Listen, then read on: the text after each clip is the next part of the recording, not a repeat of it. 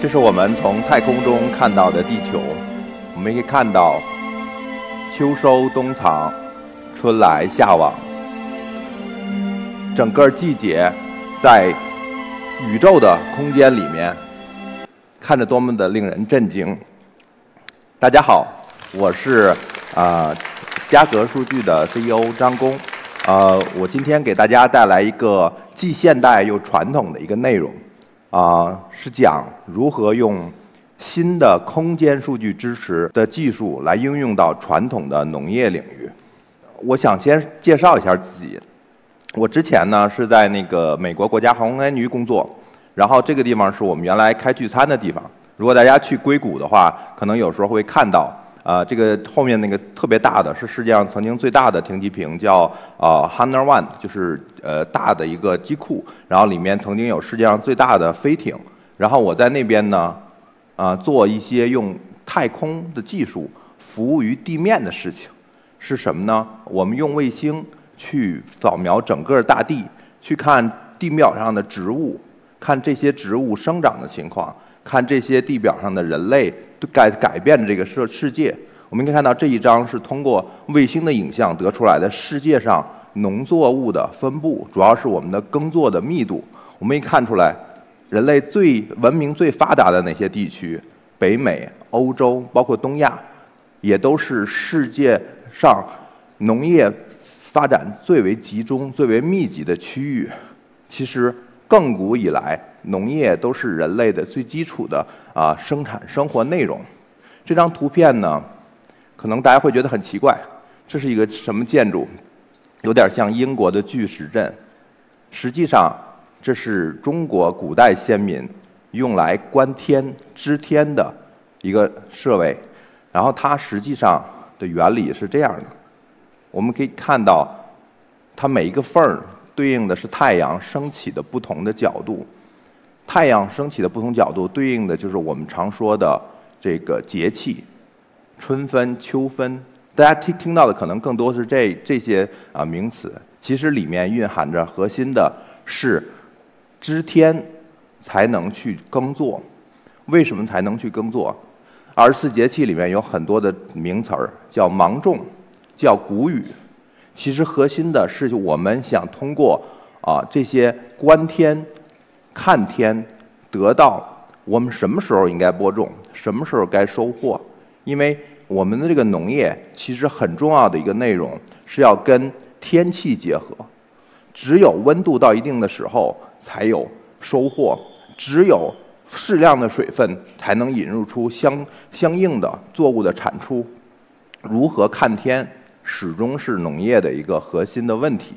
那么，所以呢，我们中国人也就发明了。这个二十四节气，其实大家很多人啊就会觉得，哎，二十四节气好像是特别一个古老的一个内容，它是不是中国的一个传统的这样的一个呃规划？其实我经常会问我一些朋友说，二十四节气到底是阴历还是阳历？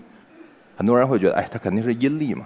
实际上，你们去发现，二十四节气实际上对应的是阳历的每一个日期，是我们最古老的先民破除了简单的去观察月相。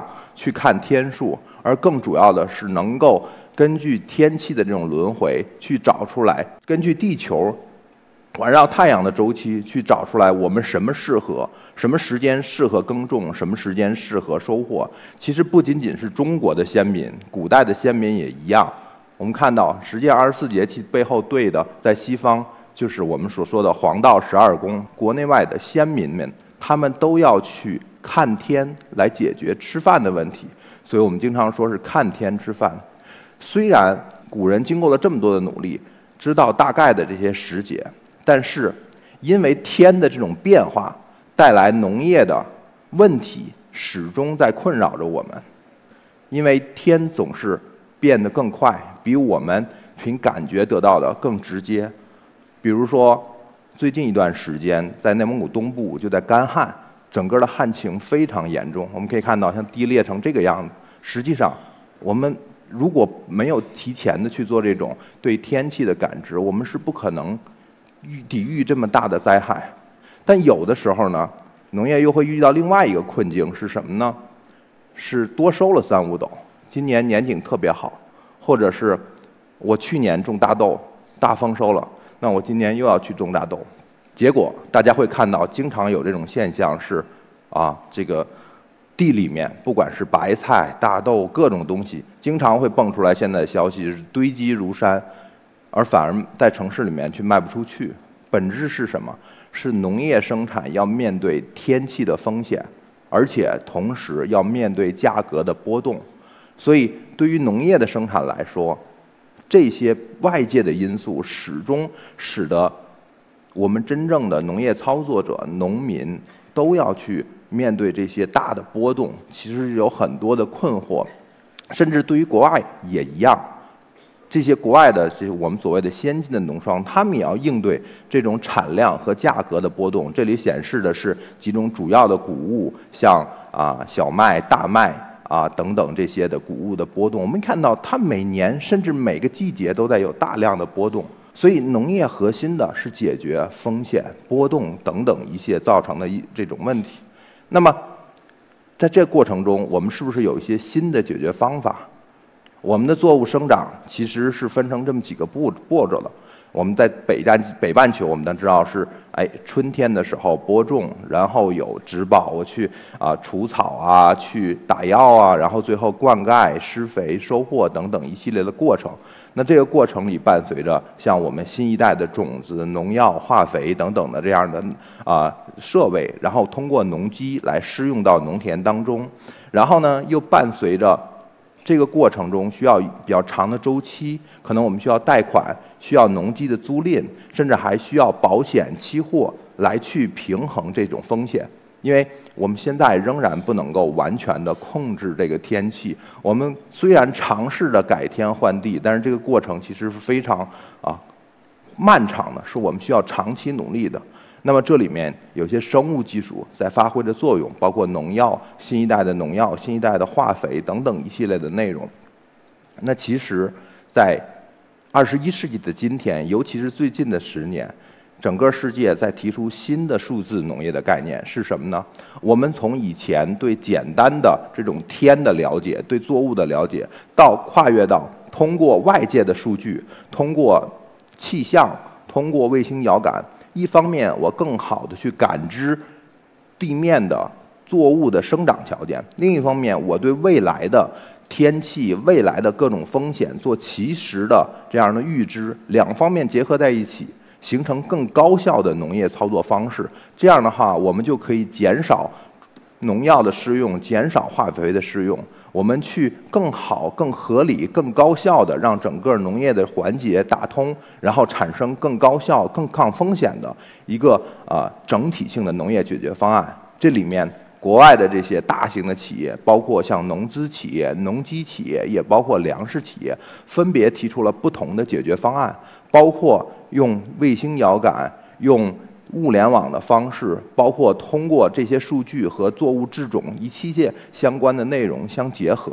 这里面，美国现在已经有三分之二的农田开始使用数字化的农业的一套方案，去制定整个它巨大的农业版图上面的每一块地上面应该如何的合理的去灌溉、施肥、撒药，乃至最后精量化的收获。那我之前一直在美国。我我其实感觉到这种变化的力量，这是美国的一个农庄的这样的一个情景。我们可以看到是平整的这样的土地，上面播种几种他们主要选择的作物。那个时候我在想，中国中国是什么样？这是同样一块面积的中国的土地，我们可以看到中国的土地是这么的破碎。我们是从小农经济一路走来，每一小块地。甚至每小块地地里面又分成每一垄地，分别有不同的归属人，上面种了各种各样的作物。那这种情况怎么来去处理？我们能够通过这种简单的啊，用用一些数据的方法，就能够帮助我们实际去做农业生产的这些人，去提高他们的效率吗？如何提高？这个其实是我心里面一直很大的一个问题。所以我我我包括我的啊同伴们，其实思考了这个问题很久。我们其实是一开始是很有困惑的，就是这些先进的技术如何在中国发挥作用，甚至技术本身能不能在这些小的地块上能去做？靠人肯定是不行。如果靠人的话，可能比种地本身还要更贵。那好处是什么？是我们现在有了各种新的算法，我们可以用机器学习的技术去把中国的每一块地分清楚，每一块地上种的作物搞清楚。比如这个是我们针对中国的一个特别典型的这样的一个地貌，实际上里面还包括了一些梯田去做的计算机识别的整个过程。我们会把这里面每一块地通过机器学习的方法，把它和其他的地分开，然后进一步我们去通过啊这个定标的方式，我们把每一块地上的作物的情况去搞清楚。这一切是有赖于技术的进步，有了这样新的。机器学习的方法，我们就不用人工的去做了。那这样，不管你是一个巨大的地块，还是一个像中国这样特别小的地块，都能把相关的信息附到每一个你想要的区间内。那么，有了这样的地上的信息，我们还要知道环境的信息。中国是一个环境特别复杂，北方和南方很多不同的这样的情景。我记得我刚回国的时候，然后就有一个问题，就是。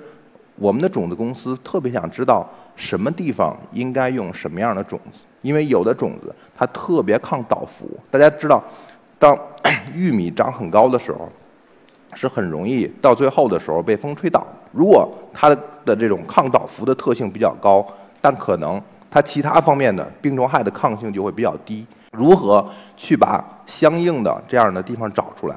那我们就要有一个中国的整个的风场的地图，我们会知道。中国哪个地方风最大？那这个地方我们都可能用其他类型的种子，而在风的灾害没有那么大的区域，我可能就会去应对其他的，比如病虫害、比如旱灾等等的特性。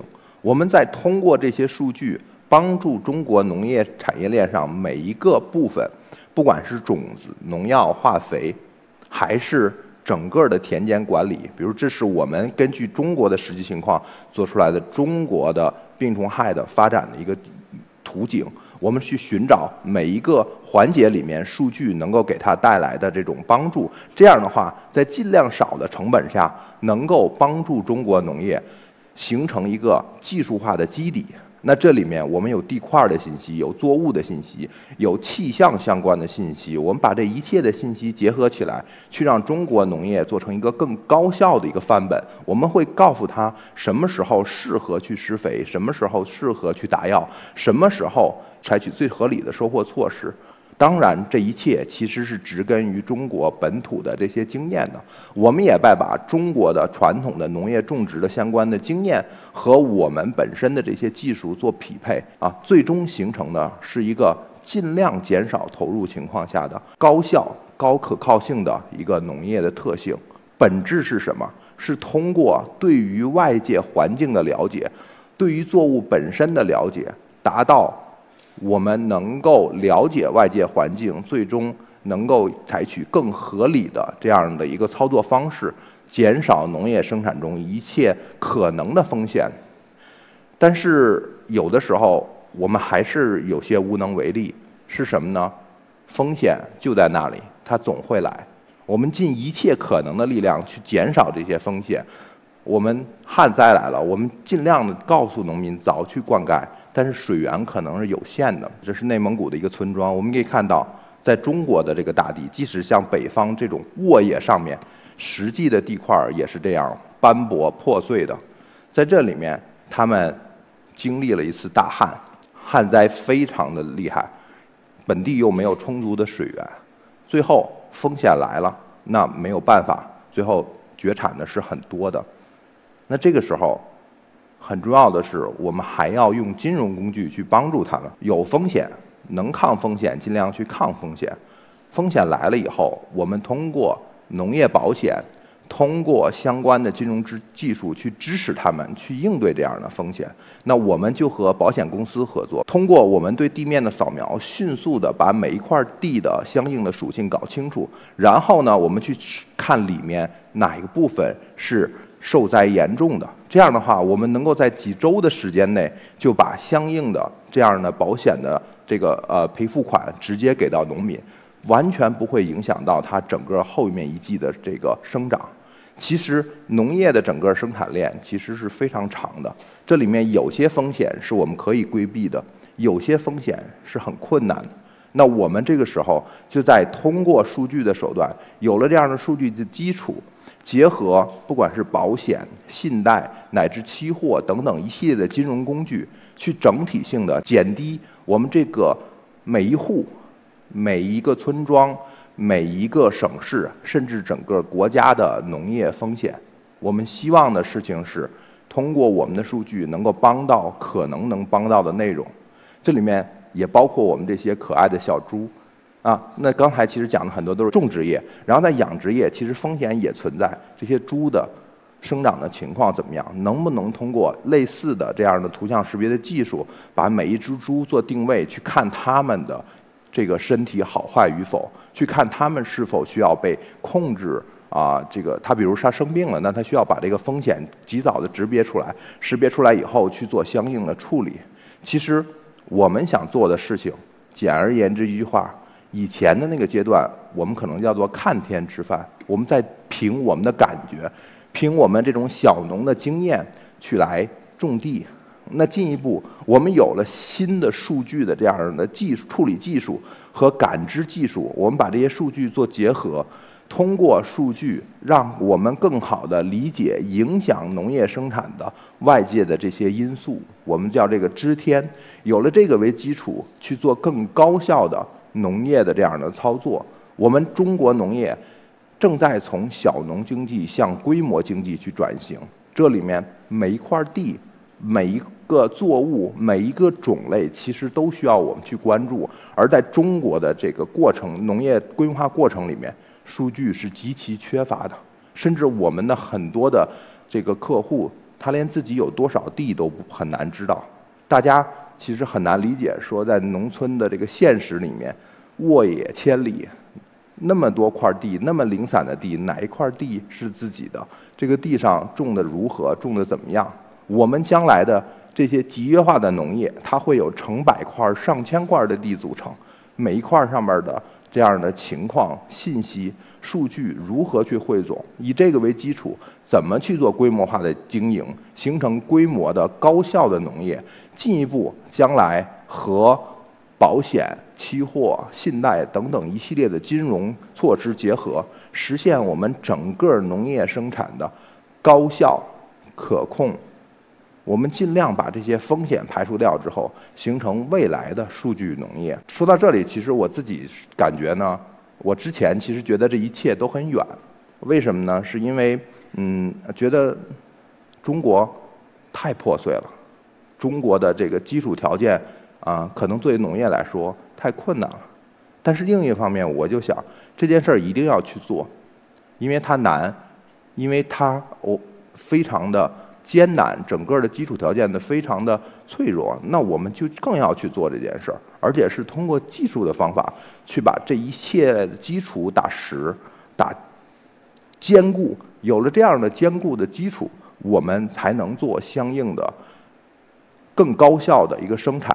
因为粮食问题，我们的吃饭问题是永远要把握在我们自己手中的。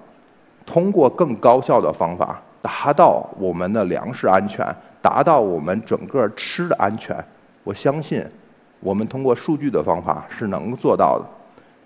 最后，我来给大家看一个视频，是我们通过红外线技术去扫描地面上最早出现的这些幼苗，这些其实拿肉眼都很难看到的，但是我们通过整个的红外扫描，会把这些沙漠里面的小小的。